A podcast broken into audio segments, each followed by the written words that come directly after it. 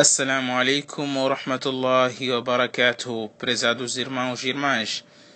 Depois do incidente dos elefantes, 50 dias depois, nasce um grande homem. Nasce um homem de nome Muhammad, que seu pai era Abdullah.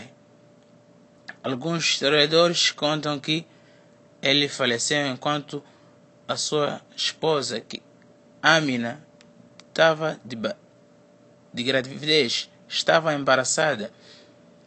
E outros ainda historiadores dizem que ele faleceu sete meses depois de Muhammad ter nascido. Mas muitos historiadores estão de opinião, estão da primeira opinião que Muhammad quando nasceu, seu pai já ter, tivera falecido sua mãe era Amina bint Wahab. Nasce este grande homem 50 dias depois do incidente dos elefantes. Alguns dizem que nasceu em 12 de Rabiul Awal. Outros historiadores dizem que nasceu em 9 de Rabiul Awal, que coincide no calendário gregoriano 20 de abril de 570. Prezados irmãos, Muhammad bin Abdullah, este homem o selo dos profetas, o último dos mensageiros, nasceu e seu avô Abdel Muttalib veio levar quando ouviu a notícia do seu nascimento, levou-lhe para até a Kaaba e fez umas preces pedindo a Allah subhanahu wa ta'ala. Seu tio, pela sua vez, que é Abdul Uzza, ou Abu Lahab, libertou a sua escrava por, ter estado, por estar contente libertou a sua escrava que é Thuaiba, que esta também chegou de amamentar o profeta Muhammad sallallahu alaihi wasallam por alguns dias, mas posteriormente foi dado o peito, o leite de amamentação da mulher Halima Saadia, que iremos falar mais adiante. Mas antes disso, falaremos de alguns sinais que aconteceram com a sua mãe. Sua mãe, Amina bint Wahab, ela mesma diz que antes de nascer Muhammad havia alguma voz que lhe falava que tu terás um filho nobre, tu terás um filho nobre que quando já o tiveres, peça refúgio a Allah subhanahu wa ta'ala de todo mal, contra todo mal.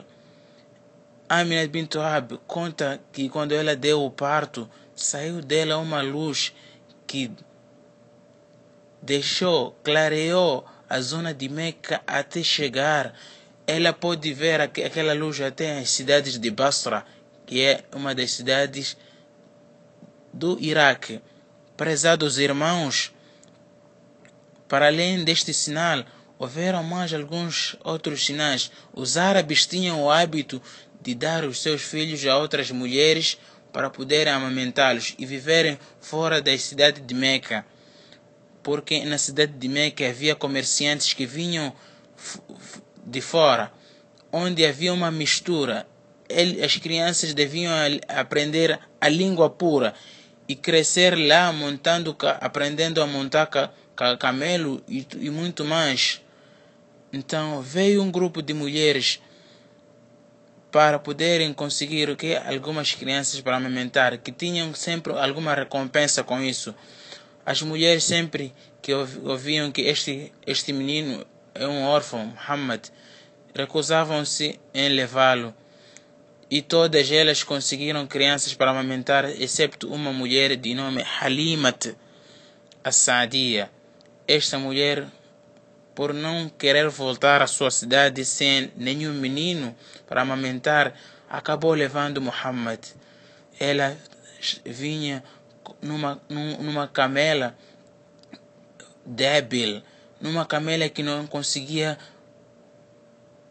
que não conseguiam dela espremer o leite, de uma, de uma camela que não conseguia caminhar em velocidades, mas o momento que levaram o profeta, o momento que levaram este menino Muhammad ibn Abdullah, viram sinais inevitáveis, viram sinais inéditos que eram milagres.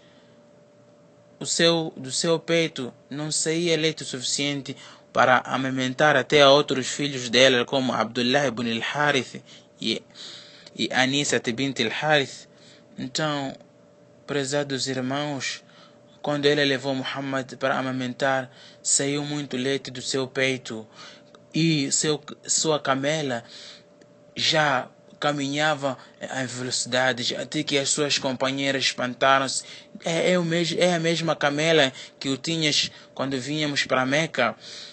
E outros sinais, prezados irmãos, daquela camela já exprimiam leite suficiente e já o, o, o, o irmão o irmão do profeta que é Abdullah ibn al-Harith que não pegava sono dias antes devido à questão de fome pegava sono leve. Isso quer dizer que Allah subhanahu wa ta'ala abençoou, abençoou com a vinda deste grande homem a família de Halimat Sa'diya com seu esposo Al-Harith ibn Abd al-Uzza.